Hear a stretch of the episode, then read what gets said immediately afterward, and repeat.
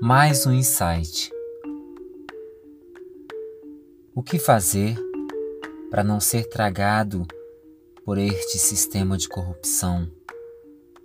Como viver neste tempo de guerra mental e psicológica, onde o que fala mais alto é o poder aquisitivo e o que domina as massas são uma minoria formada por homens e mulheres ambiciosos por dinheiro e poder. Querem nos dominar a qualquer custo. Estão cegos de desejo de nos governar, manipular. E parecemos todos um bando de carneirinhos obedientes à voz do pastor. Este é o mundo onde pastores e lobos fazem acordos e a moeda de troca é a vida e pelo das ovelhas. Até quando isso vai durar? Ou será que é só o começo de uma epidemia? Engana-se quem pensa que as guerras estão acabando.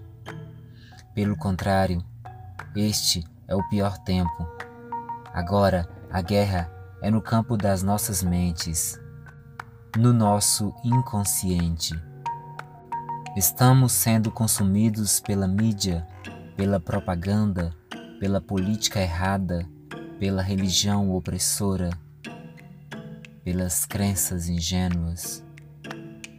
Sou uma pessoa que se soltou dessas cordas que me enforcavam.